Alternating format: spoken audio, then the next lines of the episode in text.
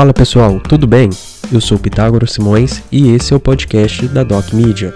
Inovação em saúde ao alcance de um toque. As informações que aqui serão citadas não substituem o aconselhamento médico ou outro tipo de serviço profissional. Se você estiver com alguma dúvida ou problema de saúde, procure sempre um profissional devidamente qualificado.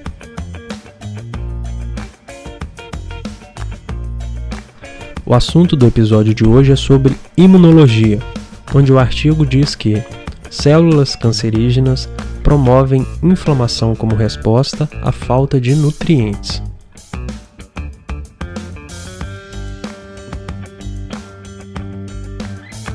Pesquisadores do Instituto de Pesquisa Biomédica de Belvit, na Espanha, publicaram um artigo em Proceedings of National Academies of Science sobre como as células tumorais reagem à falta de nutrientes.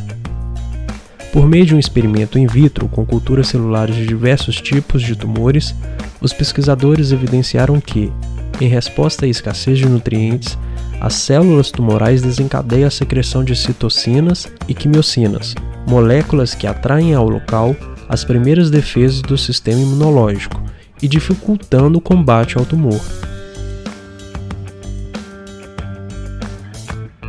A equipe comenta que os tumores sólidos possuem alta taxa metabólica e por isso necessita de uma rede vascular para promover os nutrientes necessários para a proliferação. Quando isso não ocorre devido ao rápido crescimento, é desencadeada a resposta integrada ao estresse, a produção de proteínas de alarme. Nas culturas celulares em que foi induzida a escassez de nutrientes, os pesquisadores evidenciaram a regulação positiva de várias citocinas e quimiocinas, incluindo a interleucina 6, a IL6, e a interleucina 8, a IL8, em resposta ao estresse causado. A maioria das citocinas foi regulada de maneira dependente de NF-κB, ou fator nuclear κB, e de fator de transcrição de resposta integrada ao estresse, ATF4, que é a proteína ativadora da transcrição, que se liga diretamente ao promotor da interleucina 8.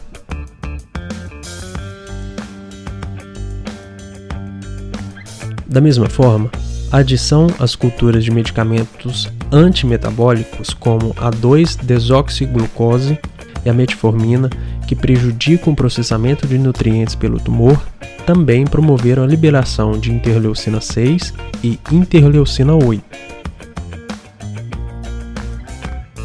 Com esses resultados, a equipe hipotetizou que o tumor em situação de escassez funciona como uma ferida não cicatrizada, promovendo a atração das primeiras defesas do sistema imunológico e a geração de novos vasos sanguíneos, que é a infiltração. Como resultado final, a criação de novos vasos passaria a dar suporte novamente para o crescimento do tumor. Esse foi mais um episódio do podcast da Doc Media. Quer saber mais? Baixe o nosso aplicativo que está disponível tanto para Android quanto para iOS.